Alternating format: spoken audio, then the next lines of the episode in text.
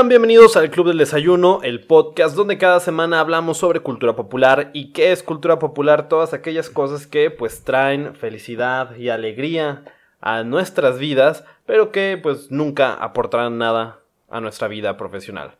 Mi nombre es Hugo Rocha. Yo soy Peter.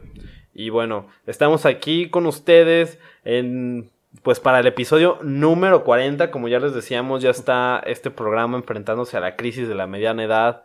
Eh, empiezan a salir las canas, empiezas a cuestionar todo el camino que has tomado en tu vida. Y bueno, en ese punto estamos del podcast. Y pues hoy, hoy les tenemos un, un episodio musical nuevamente. Eh, que creo que nos va a remontar a memorias muy, muy específicas. Eh, creo que todos van a, disfrutarlo, a menos que sean acá como audiencia muy alternativa y muy... Que no eh, traigan el barrio en la sangre. Ajá, creo que no importa de dónde seas, creo que seguramente has escuchado de la protagonista de esta historia. Eh, yo nada más diré que este, este episodio seguro me va a traer recuerdos a yo en alguna fiesta familiar, escuchando de fondo algunas cumbias, con un vaso de squirt en la mesa, probablemente un plato con birria, eh, envuelto, bueno, en un, plato de... con aluminio. cubierto con aluminio, ¿no? Con sus frijoles charros también. Y su arrocito naranja. Naranja. Efectivamente. Este... Pues bueno, sin, sin más introducción que decir, vamos a pasar a hablar bueno, Peter nos va a contar la historia de una Selena Quintanilla. Sí es. Bueno, Selena Quintanilla Pérez, que muchos no conocen su segundo apellido, nació en Lake Jackson, Texas. ok, qué gringo. Sí, güey. Texas. Eh, eh, va a doca esto, Lake Jackson, Tiene que ver con la cultura chicana.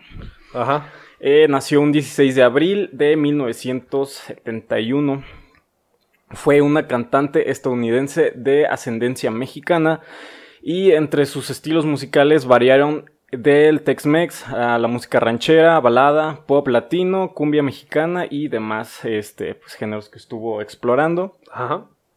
además de haber sido empresaria, modelo, actriz y diseñadora de moda. Y pues bueno, este, este episodio fue diseñado para interactuar, ¿no? Ajá. Con más personas, pero bueno, vamos a cotorrear tú y yo. La primera pregunta sería, eh, ¿te gusta eh, la música de Selena? Eh, ¿Y cuál fue tu primer acercamiento a su música que tú recuerdes? Pues mira, sí me gusta el trabajo de Selena, no, es, no me encanta, debo, debo decir de que no es como de que no mames, hoy quiero quiero poner Selena.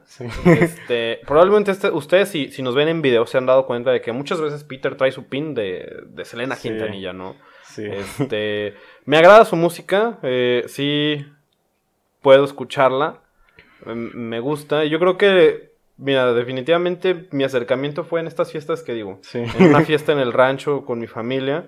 Eh, acá la gente verando con el departamento 512, güey. Este, o Amor Prohibido, claro. Creo que mi mamá también. No estoy seguro, no estoy seguro si mi mamá las siento que son de esas rolas que pudo haber puesto mientras hacía la limpieza del hogar. Eh, junto con Joan Sebastián y Juan Gabriel. Sí. Eh, pero sí, mira, no te puedo decir como un momento específico en mi vida que dije, no mames, Selena. Eh, creo que conocía su música, pero me hice consciente de quién era Selena Quintanilla hasta que me enteré, pues, de el desenlace de su vida, ¿no? Sí. Pero creo que eso llegaremos más adelante. en algún punto. ¿Tú qué tal, Peter? A mí me intriga mucho, eh, porque yo sé que tú sí eres bastante fan de, de Selena. Pues, no sé si bastante fan, pero sí me, me gusta mucho. Este, también, digo, Teoría mía, no sé. Yo sé que tu mamá ha seguido a Estados Unidos, entonces no sé si también tiene que ver con esto como el Tex-Mex. Sí, más o menos por ahí va. Este, pues, como decías, yo eh, tuve mi acercamiento a Selena por parte de mi mamá. Y pues, mucha de la, de la música que empecé a escuchar y de mucha de la música que me gusta, pues fue por, por mi mamá. Porque, pues, se iba muchas veces al, al, gabacho, al otro, lado. al otro lado. Y pues regresaba con, con discos de pues de lo que más sonaba ya, ¿no? En ese momento. Entonces, este, mi primer acercamiento, no recuerdo si fue, sé que fue antes de entrar al kinder, porque mi mamá era maestra de inglés. Ajá. Y eh, yo me la pasaba mucho con ella. Eh, yo la acompañaba a dar, bueno, no a dar las clases, pero mi mamá pues daba clases y yo la acompañaba. Entonces me acuerdo que casi no pasábamos tiempo en la casa. Entonces ya cuando estábamos en la casa, que usualmente eran los fines de semana, pues ya era cuando nos poníamos a hacer la, limpieza. Ajá. Este, o hacer de comer o así. Y pues era el momento en el que estábamos ahí en la casa y pues mi mamá ponía sus, sus cassettes, güey, porque... El, old school. Ajá, old school. Están en cassettes, de hecho todos los tienen ahí en la casa. Y este, pues esa era la, la, el, el soundtrack, güey, el soundtrack de, de un sábado por la mañana, güey. Ajá. Sí, entonces así fue como, como llegué a, a Selena y creo que para mí es como un valor muy nostálgico. Sí. Porque escucho Selena y me puedes acordar un chingo de cosas de cuando estaba morrillo.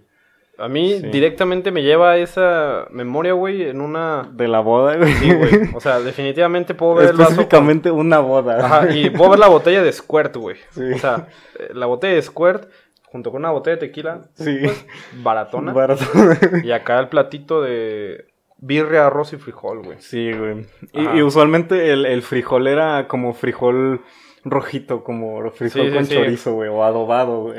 Ajá, güey, yo no sé quién hizo como estos presets para, para cualquier fiesta mexicana, güey. Sí. Pero Selena siempre estaba ahí. Digo, yo por mucho tiempo sí era acá de que, Nel, a la verga, yo puro rock, ah, este, inglés. punk. Ajá. Entonces sí eran esas fiestas como que estaba así de, ya me quiero ir. Con mi PSP, güey, jugando FIFA, güey. No mames, y luego FIFA en PSP, güey. No. Este, pero sí, esos son mis recuerdos de, la música de Selena. Ok, pues bueno, ya que este, mencionamos lo de los chicanos, esto tiene que ver mucho con la carrera de Selena. Ajá. Y pues vamos dándole. Eh, voy a hablar ahorita primeramente de su etapa, que más o menos es de los 70s al 88, específicamente, que son los primeros años y comienzo de la carrera de Selena. El comienzo de Selena fue a los 9 años de edad cuando su padre se percató del talento para el canto, que recuerden, eh, mentalidad de tiburón siempre, en cualquier situación. Si ven que sus hijos pueden ser una fuente de monetización, explótenlos. Explótenlos. Sigan a grandes éxitos como el padre de Michael Jackson. Eh, el papá de Macaulay Culkin. Ajá, güey. El papá de Shia LeBeouf. Exploten a sus hijos. Sí. Y verán el resultado, ¿no? Y bueno, Los pues hijos es una inversión a futuro, güey. Y bueno, pues así es como se formó la banda Los Dinos con Selena, que consistía en Selena como vocalista, A.B. Quintanilla en el bajo y Suset Quintanilla en la batería, los cuales eran los carnales de Selena. O Selena, como le decían muchos. Selena para los compas. Con el tiempo cambiaron a Selena y los Dinos y posteriormente pues se conocería como Selena Quintanilla. El nombre de los Dinos viene eh, de una de las bandas que tuvo el papá de Selena, que se llamaba Abraham Quintanilla. Abraham Quintanilla. Abraham Quintanilla. No, y aparte estoy seguro, güey, que el Quintanilla lo pronunciaban mal, así como... Sí, Quintanilla o algo así. Quintanilla. Abraham Quintanilla. Abraham Quintanilla. Sí, de hecho, pues de este lado eh, se le conocía como Abraham Quintanilla. Pero pues ya ves, onda, ondas chicanas. No mames, güey, ya el Abraham suena Abraham. muy como de cuaquero, güey. como de coyote de la frontera. Mejor le hubieran dicho Abe Quintanilla y ya. Quintanilla. Sí, Abe. Y bueno, este, pues así se formó la banda de Selena y los Dinos y empezaron a cantar en el restaurante de comida mexicana de su papá, que se llamaba Papagayos. Este, este restaurante, digamos que no fue hecho principalmente para mantenerse de la comida, sino que lo el papá lo hizo con el propósito como de tener un, un venue para presentar a, a su a su proyecto promesa, ¿no? Entonces, este, pues tocaban ahí y este lugar estaba en Lake Jackson. El negocio no prosperó y al año siguiente pues cerró por la caída de precios del petróleo en los años 80, que pues principalmente eso le, le echaron como que la culpa. Güey, ¿por qué? Eh, Bueno, sí, obviamente Petróleo, nos afecta a todos, ¿no? Sí. sí, sí, sí. Tienen mala administración. No sabemos si posiblemente era una mala administración. Es como, no sé, si me empiezo a ir de la verga ahorita y digo, es culpa de AMLO, güey.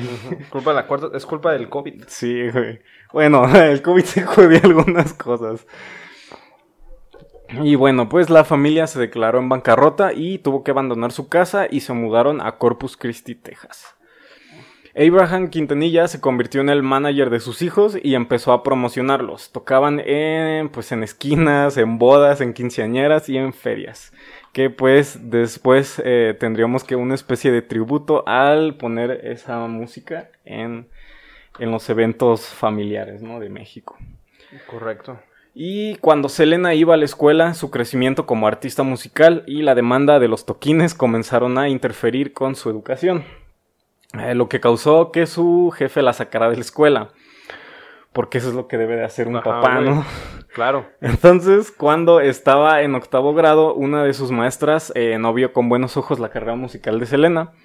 Y pues trató de denunciar al papá de, de Selena eh, a la Agencia de Educación de Texas, eh, alegando las condiciones a las que Selena era expuesta, pues no eran las correctas eh, a su edad. Y duda, entonces Selena, Selena sí nace en Estados Unidos, ¿no? Sí, es... sí ella nació allá. ¿Sus papás también, güey? sí, creo que sí, porque, bueno, esto ya no viene como en información como tal, pero viene como un dato que te dan en la película que es estelarizada por J. Chale. Sí, que de hecho, em, bueno, hay una parte que también eh, tiene que ver aquí, que tiene que ver que fue la primera artista mexicoamericana en haber sido aceptada dentro de México. Porque muchos artistas, bueno, al menos en aquel entonces, y no tanto artistas, sino también mexicoamericanos, no eran bien vistos aquí en México porque pues decían que no son mexicanos y tampoco son americanos, entonces son mexicoamericanos y mencionaban algo como de tenemos que tenemos que ser mejores que cualquier eh, otra persona, tenemos que ser eh, tan mexicanos como los mexicanos y tenemos que ser tan americanos como los americanos. Yo creo que ese es el pedo, güey. Yo creo que no eres ni aceptado aquí. De que, ah, pinche pocho. Sí. Y tampoco eres aceptado allá, güey. De fucking era, era, mucho que, pues se veía como reflejado en la, al menos en la mentalidad de, de Abraham. Porque, este, pues ya ves que había tenido su banda de los dinos. Y tuvo problemas porque, pues eran mexicanos, pero cantaban en inglés, güey. Entonces, muchos lugares donde se presentaban, pues había mexicanos que querían escuchar música en español y pues nomás no pegaron. Entonces, ya cuando comenzó lo de Selena, este también esta Selena pues está como más inclinada a cantar en inglés. Pero pues su papá dice que podían meterle a lo del español porque pues era como un plus. Porque pues tenían, podían tener como más salidas. Y pues a fin de cuentas su música en español fue más conocida que la de inglés, ¿no? Y. Ok, nos quedamos aquí. Vamos a ver, los, los queman de que no, no está estudiando. Sí, eh, los queman y pues este. A duras penas eh, sí terminó la preparatoria y también este ingresó a la universidad. Que lo diré un poco más adelante, creo, por, por aquí está. Y bueno, eh, sí, terminó sus estudios y se inscribió en la Universidad de Miramar en California, tomando la carrera de Administración de Empresas. Error, güey. Y pues Abraham Quintanilla eh, en esos entonces eh, tuneó un viejo autobús al que llamó Big Berta. Este autobús fue usado... Ah, Eso ya no, le puso Big Marta, güey, porque también eso creo que es un buen apodo para un. Mm, pero ya es como el Big Berta, güey, es como ya te cargó la Berta, güey, ¿sabes? Este, sí. ya tenía intenciones eso, güey. Creo que de aquí sacaron la, la canción de Carcacha, güey. Y este autobús fue usado para trasladar a la banda completa durante las giras. En 1984, Selena grabó su primer LP, Selena y los Dinos, con la discográfica Freddy Records. A pesar de querer cantar solo en inglés, eh, Selena grabó canciones del género Tex-Mex en español, un medio que era dominado solo por hombres. Eh, pues el papá eh, creía que Selena podía entrarle a este tipo de música debido a su herencia musical. Ok.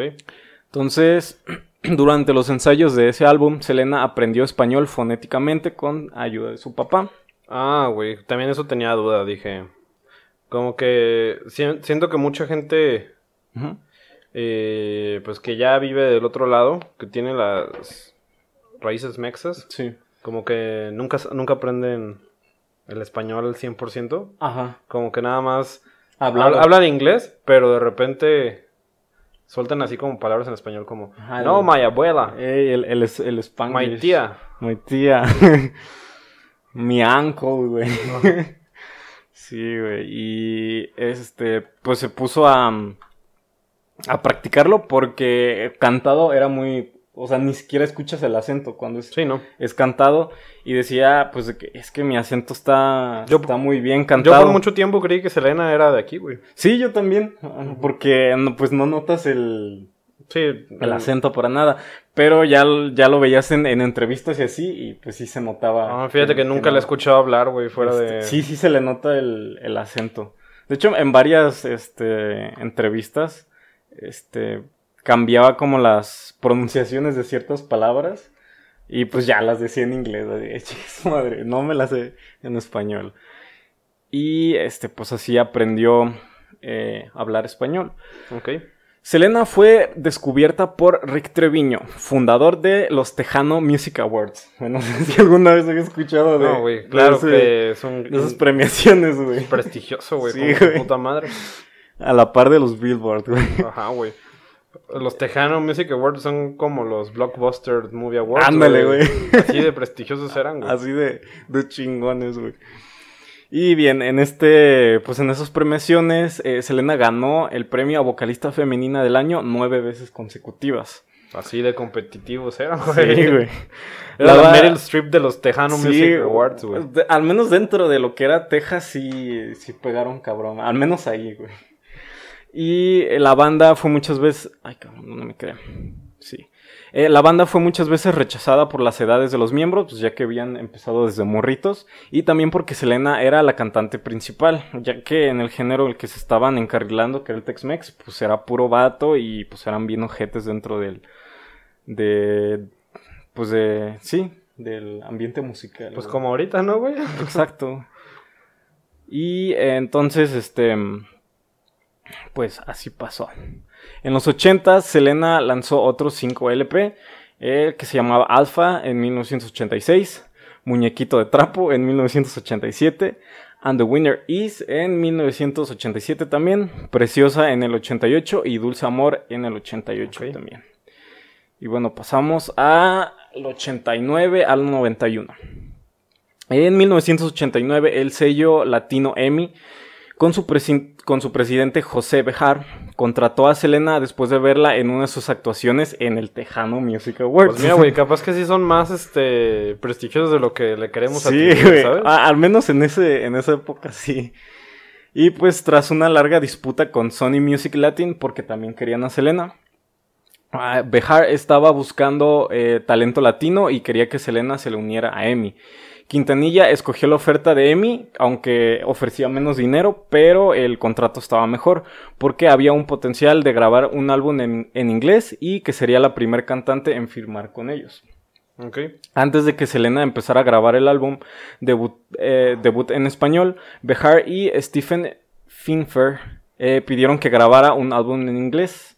Ella solo grabó tres composiciones pop en inglés, pero dijeron que siempre no, porque pues Selena no era tan conocida para que aceptaran eh, un disco totalmente en inglés de una México-americana. Entonces Selena publicó su primer trabajo profesional con la discográfica EMI el 17 de octubre del 89. Selena grabó casi todas las canciones en estudios Amén en San Antonio. La canción principal fue Contigo quiero estar, y alcanzó la posición número 8 en Billboard en la categoría Hot Latin Songs. El nombre de la categoría Hot Latin Songs. Sí, güey, como de categoría no por, güey. Ah. Y mientras el álbum debutó en el número 7, convirtiéndose así en la primera canción y álbum de Selena en debutar en un top musical nacional. A partir de este álbum, su hermano A.B. Quintanilla se convirtió en el principal productor y escritor de la carrera de, Selena. En el mismo año, eh, Coca-Cola quería que Selena se convirtiera en uno de sus portavoces en Texas. Durante uno de los comerciales que grabó para la empresa, la actriz y cantante mexicana Lucía Méndez le regaló un vestido para lucirlo durante la grabación. Eh, debo decir que eh, ya cuando, después de dar su primer presentación aquí en México, que fue en Monterrey, que pues fueron muy bien aceptados, este llegó a, salir en cameos en telenovelas de aquí. ¿Ah, sí? Ajá. Es, es, la de Dos Mujeres, Un Camino, güey. También llegó a hacer eh, cameos en una película con este Johnny Depp y Marlon Brando, güey. A la verga. Pero no me acuerdo cómo se llama la película. Por aquí lo tengo. En algún momento llegaré a ese punto. Pero eh, también eh, pues llegó a conocer em, em, celebridades mexicanas. De hecho, tiene fotos con Luis Miguel y otros artistas mexicanos, güey. ok. Mm, eh, pues, ok, ya eh, una de las canciones del anuncio utilizada en los primeros dos comerciales para la compañía fue escrita por A.B. Quintanilla y Chris Pérez, que ya después veremos quién es Chris Pérez, quien se había unido a la banda con Selena varios meses antes como el nuevo guitarrista de la banda. Y este, pues Chris Pérez es el que después se convirtió en el esposo de Selena. Ajá. Chris Pérez comenzó a tener sentimientos románticos por Selena a pesar de que él tenía novia en San Antonio. Después de un viaje a México con la banda, que fue la primera presentación que tuvieron acá, Pérez pensó que sería mejor para ambos distanciarse de ella, pero lo encontró imposible y decidió tratar de establecer una relación con ella, o sea, con Selena expresaron sus sentimientos el uno por el otro. Esto no sé si está checado, pero se dice... ¿quién verga documentó esto? Sí, eh, se dice que esto sucedió en un Pizza Hut acá en México, güey. Oh, y poco después se convirtieron en pareja. Y estuvieron escondiendo su relación porque, pues, mm, el papá no veía con, con, buenos ojos esa relación, ya que decían que, pues, si había pedos iba a terminar desbaratando la banda error, güey. Nunca salgan con gente de su trabajo, gente de... Sí. Y, creo que yo lo he visto mucho en... en pues en, en, agrupaciones, en grupos de música, que de repente alguien empieza a salir y después se va a la mierda y el, grupo termina yéndose a la mierda, güey. También, güey, no se sinceren en un Pizza Hut, güey. Sí. Pero bueno, no, no, es el lugar. sí. Bueno, al final se casaron. Pero sí, no. O sea, güey, de perdida en un Domino's, güey. Pero Pizza Hut no. En una lirucida. Pues ya de perdis, güey. O sea, Pizza Hut es. Lo único peor que Pizza Hut, Pizza Hut es ah. pizza y come, güey. Ah. ya no existe, ¿o sí? Creo que sí, güey. ¿Sí? pero eso nada más es de aquí de Guadalajara. Pero Pizza Hut, güey. No, güey. Chale, al menos unos tacos, güey. Pues ya de perdis, güey. O sea. Hacía el calor del, del trompo de pastor. güey, mientras te los están sirviendo. Ah, güey. Pero no en un Pizza Hut. Y bueno, eh, Selena lanzó su segundo álbum de estudio, Ven conmigo, en el 90. Tres canciones de Ven conmigo fueron lanzadas como sencillos. El primero, Ya ves, La Tracalera. Esta suena como canción de banda, güey. Y Baila esta cumbia. Este último del género cumbia mexicana. La popularidad creció en México, donde el, álbum compilatorio con el nombre de la canción Baila esta cumbia fue lanzado. Este álbum fue certificado platino por la Asociación Mexicana de Productores de Fonogramas y Videogramas, AMPROFON, con ventas de 150 mil unidades. Nada mal. Ajá. Y bueno, eh, vamos aquí a llegar a unas de las eh, partes clave dentro de la historia de Selena, güey. Eh, ¿Sabes quién es Saldívar, güey? Uy, Yolanda Saldívar. Sí, Yolanda Saldívar, güey. Yolanda Saldívar es esta icónica mujer que está ligada por siempre a la historia de, Selena. Digo, no sé si lo, vas a decir de una vez qué es lo que hizo o se puede eh, Vamos a ir... Puedo este decir que Yolanda Saldívar era una enfermera también tejana, me parece no recuerdo. Eh, pero bueno, empezó o fue conocida como la líder del club de fans de, Selena Quintanilla, ¿no? Sí. Y este, pues en este tiempo en el que lanzó este disco, conocieron a Yolanda Saldívar. Eh, la familia Quintanilla conoció a Yolanda y pues, ¿quién es, no? Lo voy a decir así, pues la culera que mató a la diosa Selena, güey. Yolanda. Tarán. Yolanda Saldívar eh, fue a pedir la aprobación de Abraham Quintanilla para formar un club de fans en San Antonio. O sea, antes de que pidiera esto, se, empezó a hacer, eh, pues, compa de la familia. O sea, llegó así como, ah, pues soy muy fan y, así. Y pues empezó a ser como amiga de la familia hasta que se le ocurrió lo del club de fans. Saldívar tuvo eh, esa idea luego de asistir a uno de los conciertos de Selena en San Antonio. Quintanilla aprobó la petición de Saldívar, creyendo que el club de fans daría más fama a Selena. Saldívar pronto se convirtió en la amiga de Selena y persona de confianza de la familia. En 1991, el cantante salvadoreño Álvaro Torres compuso una canción para cantarla junto a Selena. En 1992 se realizó el videoclip, siendo este el primer videoclip que grabó Selena. Y este videoclip hizo que Selena y Torres consiguieran dos nominaciones en los Billboard Music Awards del 92. La canción también eh, fue nominada a Dúo del Año en los Tejano Music Awards. Que siempre estarán presentes ahí. o sea, me sorprende la longevidad de estos premios. Y mira, ya que lo spoileaste, güey, me imagino que. si, no, si no hubiera sido por Yolanda Saldívar, ese premio se lo hubiera llevado un chingo de veces. Más, güey. Que también, digo, pues ya, ya está el spoiler ahí, pero me parece sorprendente, güey, el que Selena, o sea, tú y yo ya somos más grandes de lo que vivió Selena, güey. Sí. Sí, sí, sí, y logró un chingo de cosas de lo Eso no había que mencionarlo, güey, eso ya está implícito, güey. No había por qué... Se sobreentiende, ¿no? no había por qué resaltarlo, güey. Y... Mm. Pero qué gusto, qué gusto que, que Selena haya triunfado, sí. Y bueno, está Sí, Ok, eh, pues estos premios y esta canción hizo que Selena fuera conocida por todo eh, Estados Unidos, güey. Vamos a entrar en su etapa de los del 92 al 93. En, múltiples giras, la hermana de Selena, Suzette, encontró a Selena y a Pérez coqueteando uno con el otro y de inmediato informó a su padre, o sea que le fue con el chisme, güey. Sí, güey, eso, no se hace. Esto en la película no se ve, güey. O sea, en, la película se ve que, que los carnales hacen el, bueno, creo que es uno de los primos y la hermana hacen el paro de como de que no se dé cuenta el jefe porque si no se va a armar el pedo. Pero, güey, ¿para qué son así, güey? O sea... Sí, güey, o sea, ¿qué necesidad hay, güey? ¿sabes? eh, digo, güey, mientras este Chris Pérez no le pegara, güey, no, no hiciera... Pues nunca se reportó nada. Ah, mientras fuera buen pedo, ¿para qué, Se decían que se querían un chingo, güey. Güey, empezó en un Pizza Hut, güey. O sea, tiene que ser un amor muy puro, güey, para que haya podido. sí.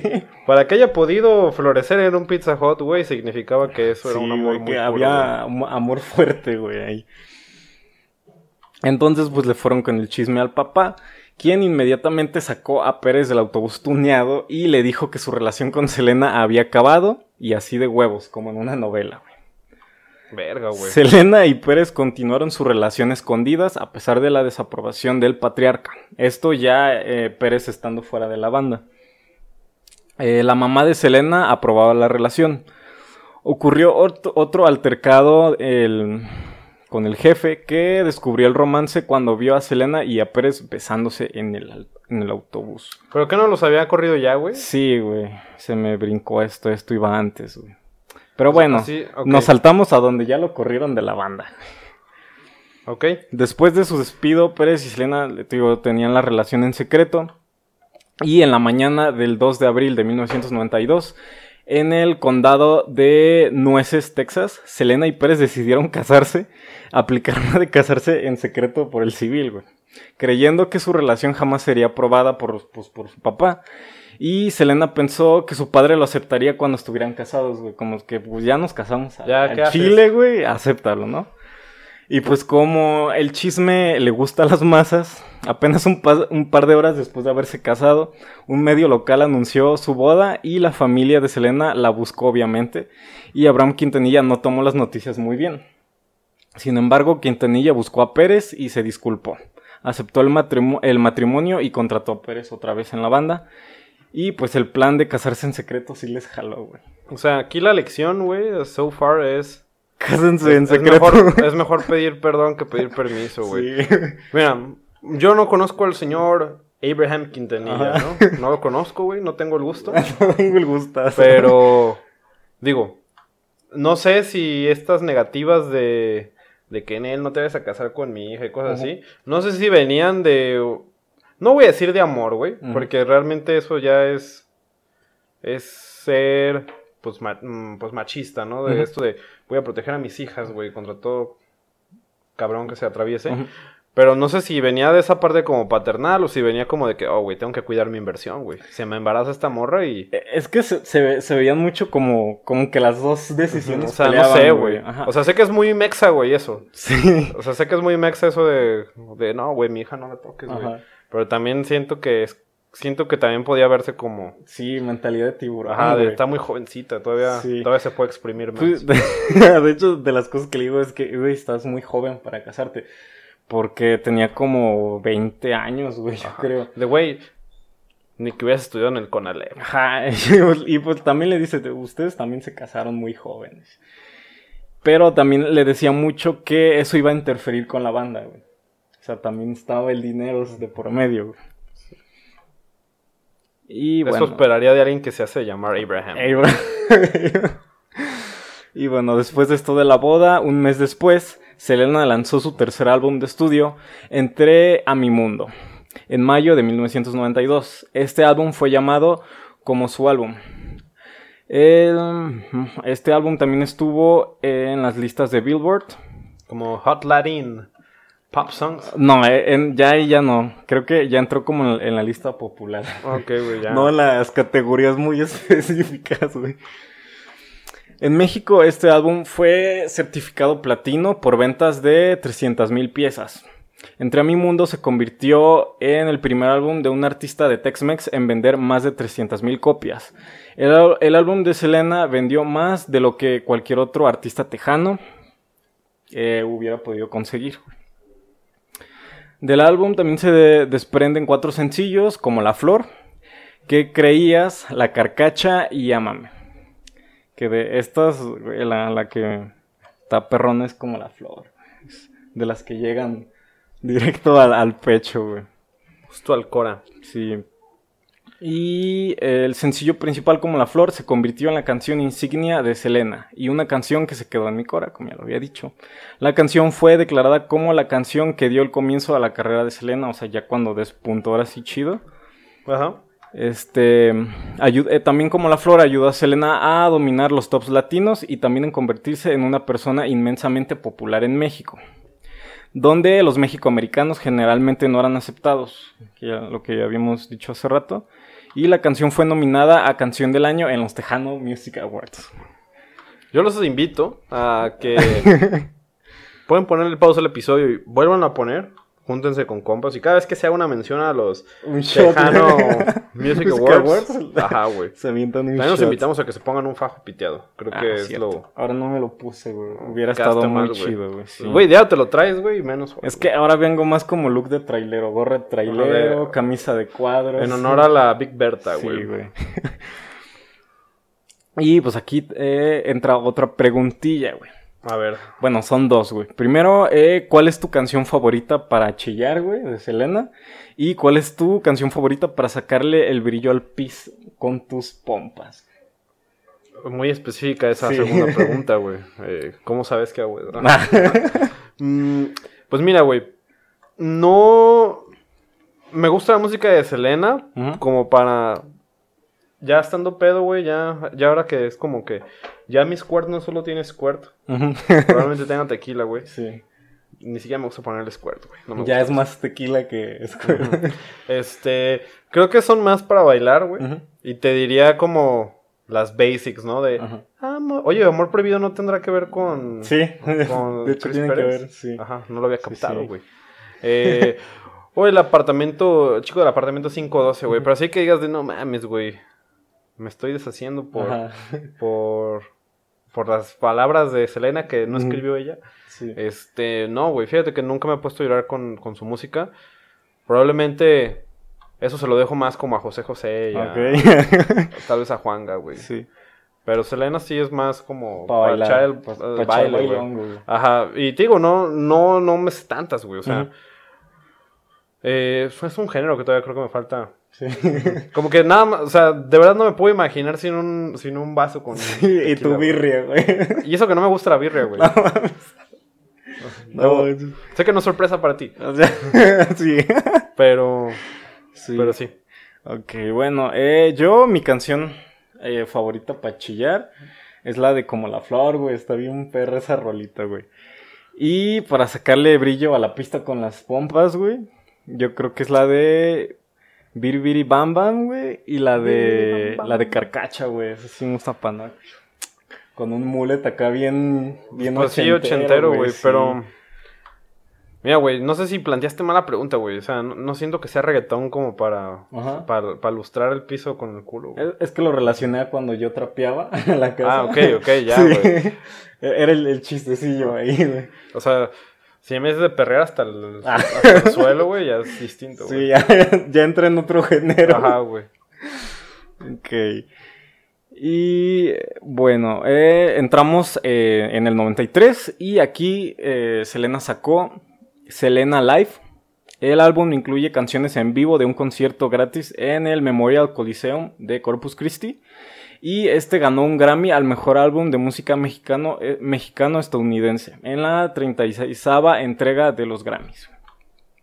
En el 93 fue invitada por el productor mexicano Emilio La Rosa, que la neta no ubico, para participar en la telenovela mexicana titulada Dos mujeres, un camino, protagonizada por Eric, Eric Estrada y Laura León. Ella apareció en dos episodios que rompieron récord de audiencia. Además compartió algunas escenas con el grupo de Bronco también. Y en el 95 Selena entró en negociaciones para protagonizar una telenovela en Televisa, que iba a ser producida por Emilio La, La Rosa. Iba. Iba. O sea, todo se quedó en este negociaciones porque mira, ya nos estamos acercando al 95 y aquí es ya cuando las los sucesos ojetes Donde Yolanda Saldívar, güey. entra, entra, entra en escena, güey. Entonces llegamos al 94-95. Aparte de la música, en el 94 Selena empezó a diseñar y manufacturar una línea de ropa. Ella abrió dos boutiques llamadas Selena Etc. Verga. Ella se encontraba en negociaciones para abrir una en Monterrey, eh, pues en México obviamente, y una en Puerto Rico. ok. Saldívar gestionaba ambas después de que la familia Quintanilla quedara impresionada con la manera en la que manejaba el club de fans de Selena. Ese mismo año Selena lanzó su cuarto álbum de estudio, Amor Prohibido, que ya pues cuenta ¿no? la- las situaciones de, de su romance con Chris Pérez. güey. Pero, a ver, ¿sí eran de distintas sociedades, güey? O sea... Es que al menos el eh, Abraham Quintanilla sí lo veía así porque pues haz de cuenta que Abraham siempre se veía como acá el papá de la familia bien, ¿no, güey? De familia unida, güey. Vamos a misa los domingos, güey. Y Chris Pérez pues era punk, güey, era, era rockero, güey. Entonces, este también como había sido músico Abraham, él siempre decía como, güey, yo sé cómo son los músicos, pues, Ve cómo soy con tu jefe. pirulina loca, ¿no, güey? Entonces, este, por eso decía que, que no iban, güey. Aparte porque también eh, Selena empezó a ganar popularidad y pues ya era famosa. Entonces, pues para Abraham era como, de, no, mames, mi, mi hija es la verga y tú eres un guitarrista punk, güey. Entonces, de ahí, de ahí llegó esa canción, güey. Este álbum debutó en el número 3 de Billboard. Amor Prohibido tenía cuatro sencillos. Amor Prohibido, Bidi Bidi Bam Bam, No Me Queda Más y Fotos y Recuerdos. Que también esa está acá tristona, güey. Ok. El álbum fue nominado a un Grammy al mejor álbum mexicano, mexicano-americano en el 95. Pues mira, güey, al menos ya dejó de... O sea, ya pasó de... De los Tejano a los Grammy. Ya creo que Sí. puedes medir el éxito. El domingo 26 de febrero de 1995 consagró su éxito al protagonizar un gran concierto en el Astrodome en la ciudad de Houston, Texas, al cual eh, asistieron más de 67 mil personas. En el 95 realizó un cameo en Don Juan de Marco, que esta es la película que estoy diciendo, donde salía Marlon Brando, Johnny Depp y Faye Dunway. Y pues ya vamos entrando a la parte turbia de esta historia. Pues sí, mira, podemos decir que pues todo iba bien para Selena, parecía que había éxitos, que, había...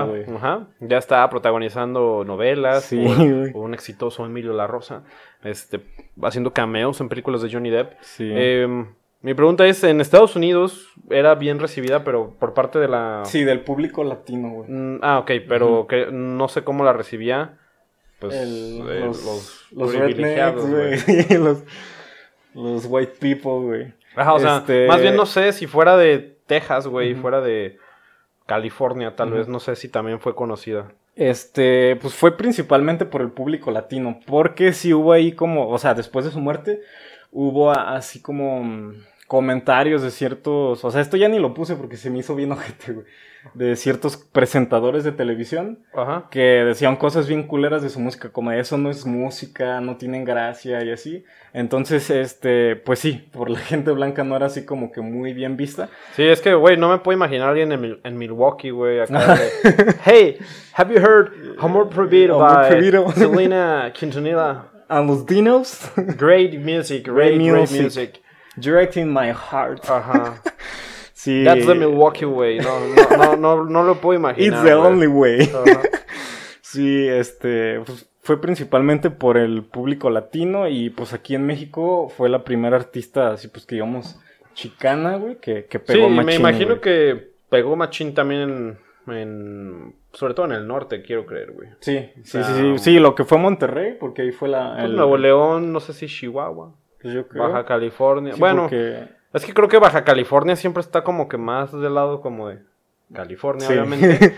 eh, y pues Chihuahua y pues Nuevo León, pues con creo que más como tejanos, ¿no? Sí, más, ranchero.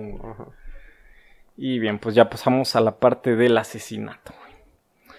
Ocho meses después, Selena nombró a Saldívar como su agente registrado en San Antonio en diciembre del 94. Las boutiques comenzaron a tener problemas después de que se le pasara... boutiques, Selena, etcétera. Selena, etcétera. Empezaron a tener pedos y pues el número de personal empezó a disminuir, lo que pues empezó a ser como, ¿qué pedo que está pasando, no? Según el personal de las boutiques, Saldívar a menudo, a menudo despedía empleados que le caían mal, así de me cagas, despedido. El personal de las tiendas se quejaba de la conducta de Saldívar a Selena. También eh, comenzaron a informar el comportamiento de Saldívar a Abraham Quintanilla. Otra vez le fueron con el chisme al jefe. Eh, pues se tomó en serio los reclamos y le mencionó a Selena que debía tener cuidado con Saldívar y que no era una buena influencia para ella. Sin embargo, pues Selena eh, desestimó las investigaciones de su padre porque pues siempre fue desconfiado con la gente y pues el vivo ejemplo pues con el Chris Pérez. Con el Chris Pérez. Ay, aquí, güey, siento que es donde aplica esta frase de cuídese de la envidia, mijo. Sí. Agarrándose el, el fajío piteado, güey. sí, de, hecho, a lo que mencionaban de, de la del comportamiento de Saldívar a Selena era que decían que que que rayaba un poco en, la obsesión, güey. Como que no se le despegaba y como que era celosa, güey. Celosa de que se acercaran a ella, güey. Eh, para principios del 95, el primo de Selena, también su diseñador de moda, Martín Gómez, y los clientes expresaron sus preocupaciones sobre el comportamiento y capacidad de gestión de los negocios de Saldívar. Durante una entrevista eh, a Saldívar con periodistas de The Dallas Morning News, se dijo que su devoción hacia Selena rayaba en la obsesión.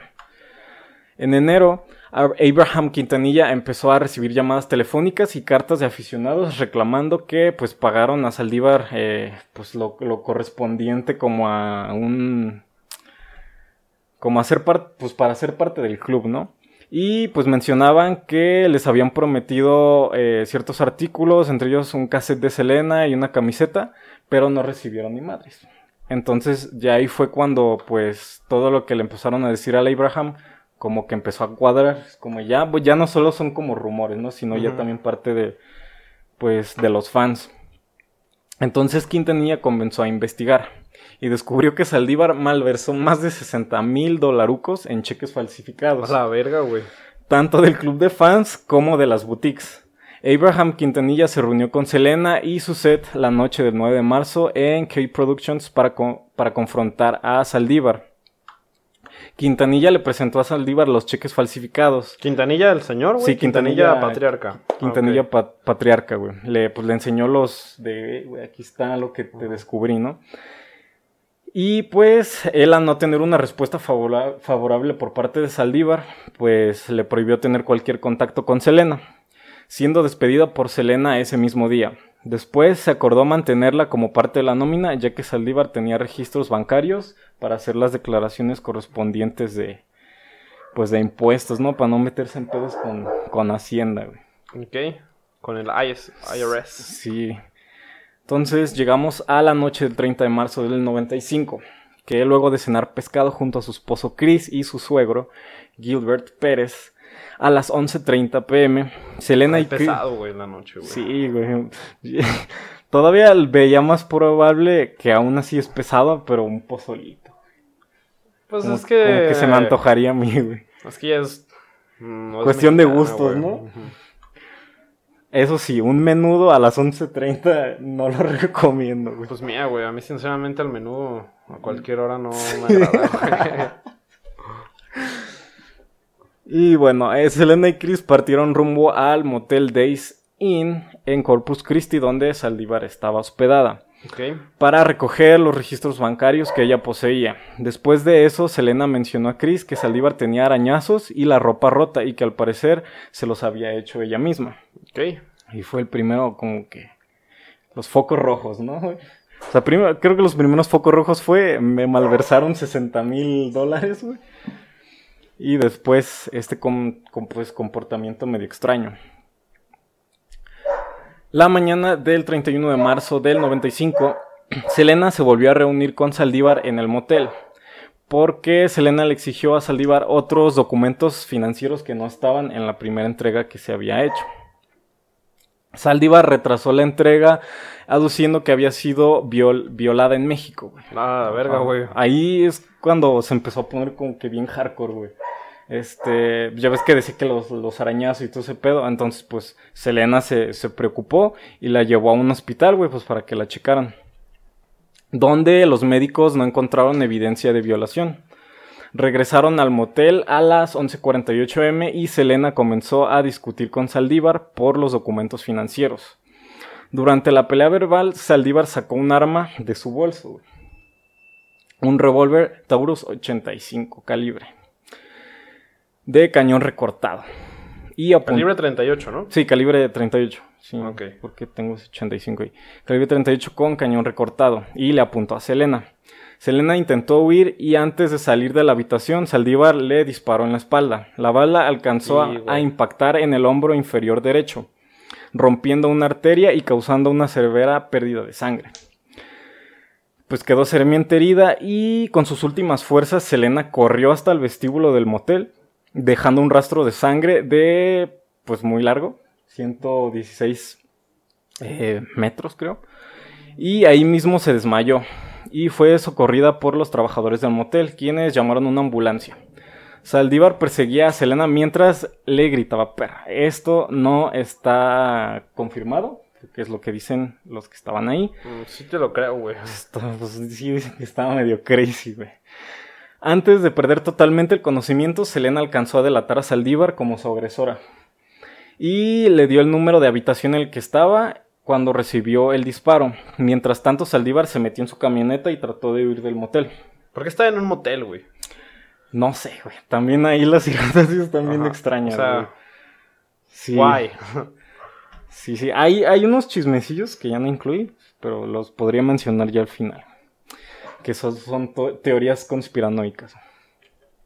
Sin embargo, este, pues fue vista por una patrulla de policía. Saldívar se rindió después de nueve horas y media de negociar con la policía y el FBI, eh, ya que pues estaba ahí metido en su camioneta, este, amenazando de que se iba a volar la cabeza. Entonces, pues Saldívar se rindió Y al saber la noticia, cientos de aficionados, de aficionados. De verga, güey. Así- Salió ahora sí. Te se pusiste haciendo- muy Tex-Mex hoy, Sí, güey. güey, no manches, güey. Se congregaron en el lugar y muchos lloraron cuando la policía arrestó a Saldívar. Selena fue trasladada al hospital central y fue sometida a intervención, quirúrgica. Después de 50 minutos de cirugía, los médicos se dieron cuenta de que pues, el daño había sido muy grave y ya no había vuelta atrás. Fue declarada muerta por pérdida de sangre y paro cardiorrespiratorio a la 1.5 de, creo que era de la madrugada. Verga, güey. Pues qué mal. pe- Güey, es que también qué ojete que le disparan por la espalda, güey. Sí, güey, no, es- es- eso, eso no está bien, güey. Es de mala educación, Ajá, güey, güey. disparar por la Ten la espalda, decencia güey. de. Que te vean a los ojos, Ajá, güey, güey. cuando le vas a jalar. disculpa, te voy a esperar. Sí. ¿Puedes voltearte? Sí, no seas, no seas maleducado, güey. Ajá, güey. Sí. Y bueno, pues ya eh, falleció y pasamos a la parte del funeral. El primero de abril en Bayfront Plaza en Corpus Christi se llevó a cabo una vigilia que atrajo a 3.000 fanáticos. Durante el evento se anunció que una exhibición pública del ataúd se realizaría en el auditorio Bayfront al día siguiente. Los fanáticos se formaron durante casi una milla, eh, 1500 metros, eh, una hora antes de que se abrieran las puertas. Comenzaron a circular rumores de que el ataúd estaba vacío, lo que llevó a la familia Quintanilla a tener una vista con el ataúd abierto. Verga, güey. ¿Por qué, güey? Bien creepy todo. Digo, güey. cada quien tiene sus creencias, pero a mí se me hace como. No Sí, es necesario. No, güey. está muy creepy. eso, Le acaban de disparar por la espalda, Sí, güey. no manches.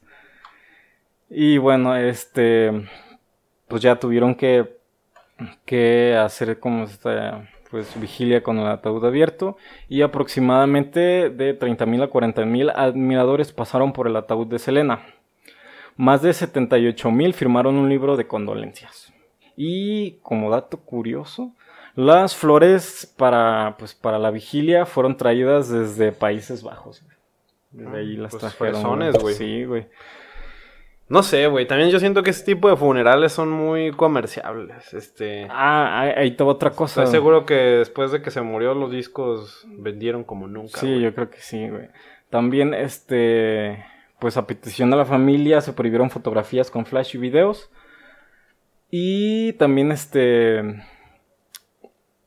se dice que una cadena de, televisión, este, transmitió, en vivo sin la con, pues sin el consentimiento de la familia, pues se, se emputaron. Sí, aquí eh, fue transmitido por un, ah, por una estación de radio de Corpus Christi, en San Antonio. Y pues así fue como la reina del Tex-Mex brilló. Y se Y apagó. se apagó, güey. Se apagó muy temprano, güey. Sí, Este, pues Selena deja este mundo a sus 23 años de edad. Eh, Sí. Un año antes de que tú y yo existiéramos, güey. Realmente tú y yo nunca existimos en un mundo con Selena en vida. Sí. Y pues, pinche Yolanda Saldívar, eh, según sé. Porque mira, güey. Digo, no soy así como que, ah, sí, cumbias, güey. Sí. Biri, biri, bam, bam. Pero sí es como, ay, asesinatos, güey, a ver. Sí. Vamos. Este, y sé Cadáveres. Que, ajá, y sé que Yolanda Saldívar está todavía en prisión. Tiene Sí. unos sesenta y tantos años en Corpus Christi, Texas. Y en 2025, si es que llegamos, este, parece que ah, habrá como un, una examinación del caso para ver si es liberada. Sí, Eh, de hecho, ahorita que mencionas eso, es de ahí donde vienen las teorías conspirativas, güey, y, y chismes, güey, porque no se ha asegurado nada. Y también esto se ve un poco cuestionable, porque muchos dicen que aquí estuvo involucrado el papá, güey, en una de esas teorías. Que, de hecho, en los forcejeos, este, Abraham le quitó la pistola a Saldívar y se le disparó a Selena, güey. Pero que todo el pedo, según eso, fue porque Selena quería es- escapar con un amante que nadie sabía quién verga que no era güey. Chris Pérez, güey. Ajá. Oh my god. Sí. Y ah, güey, este. pobre Chris, güey. Pero estos. Entonces, Amor Prohibido no era sobre Chris. No sé. Son, son cosas que no sabremos porque eh, esto que dices de la revisión es porque esta, pues, Yolanda Saldívar cuenta esa, esa versión de la historia. Y este, esto lo contó a una cadena de, de noticias, güey, que lo manejaron también como un chisme. Entonces también eh, una cadena de noticias tuvo acceso a Yolanda Saldívar estando dentro de la cárcel, lo que se ve algo como, pues también farandulero, güey. Pues sí, güey, todo, todo lo que vemos en televisión sobre los artistas, pues es, manejado para ser comercializado. Sí, para vender. Eh, pero, pues, ¿qué podemos aprender de esta lección? Porque siempre queremos dejarlos con una lección moral. Claro que no, pero vamos a intentar hablarlo, güey. Eh, este caso de Selena y Yolanda Saldívar creo que siempre surge cuando se habla del fanatismo extremo, ¿no? Que decías ah, que surge pues esta obsesión pues insana por, por la reina del Tex-Mex, ¿no? Ha habido más casos, este... Mm, el más famoso, el de... John, Lennon, que también fue asesinado por Mark Chapman. Eh, ¿Qué más? Tenemos también este caso de este men, no recuerdo cómo se llama, que se obsesionó por Jodie Foster y fue a plantarle un tiro al presidente en aquel entonces, no me acuerdo quién era. Pero eh, es chido mm, sentir fanatismo por cosas, es chido... Eh, bueno, no el fanatismo, es chido apasionarte por cosas, pero, no caer en el fanatismo, ¿no? Porque... No rayar en la obsesión. Porque ya ahí no está tan cool. Sí. Eh, porque se vuelven estos como amores platónicos, ¿no? Que en nuestra vida vamos a figurar en la vida de estas personas que admiramos tanto. Sí. Y pues es chido valorar su trabajo, que nos impacte en nuestras vidas, que nos haga sentir cosas. Pero pues no hay que ser mamadas así. Sí. así es. Sí, pues esto, este fue pues el episodio. Ya esto de lo de los chismes, pues ya sí lo, lo incluyo como suposiciones porque nada está confirmado y también pues que se ha proporcionado por una cadena televisiva con una reclusa. Se me hace dudoso. Este, pero al final no sabremos si en realidad pasó eso o no pasó. Ah, porque. A final de cuentas, Selena chingó a su madre, güey. Sí. eso es, la, es, lo que es cierto. Este... Y también Saldívar. Mm, pues Saldívar, pues quién sabe. Está chingando a su madre ahorita. Pues mira, güey, quién sabe. Hay gente que vive muy privilegiada en la cárcel, no conozco su caso. Digo, yo sé que no sé, no sé si tenía mucho dinero para pagar protección, pero bueno. Pues, los dejamos con pues este episodio. Cuéntenos en comentarios ustedes qué creen que fue de, de este misterio de Yolanda Saldívar y Selena Quintanilla, ¿no? Si nos ven en video pueden ver que hasta se nos oscureció la imagen. Tenebrosa la... Porque estaba planeado, no es que se nos haya olvidado encender la luz, claro que no. Estaba preparado para que las luces se fueran apagando mientras entrábamos, mientras entrábamos a la parte misteriosa de este episodio. Pero, pues sin nada más que agregar, pues les agradecemos por escucharnos. Por favor, compartan el episodio y el podcast si es que les gusta. Compártanselo a una persona. Hay mucho de dónde elegir. Hay algo que debe de gustarles. Hay de todo. Que lo puedan recomendar.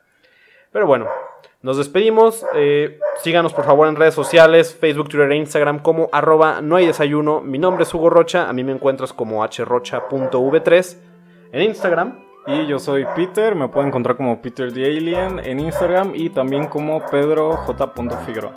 Y pues, sin nada más que decir, pues, bidi bidi bam bam, nos vamos, bye.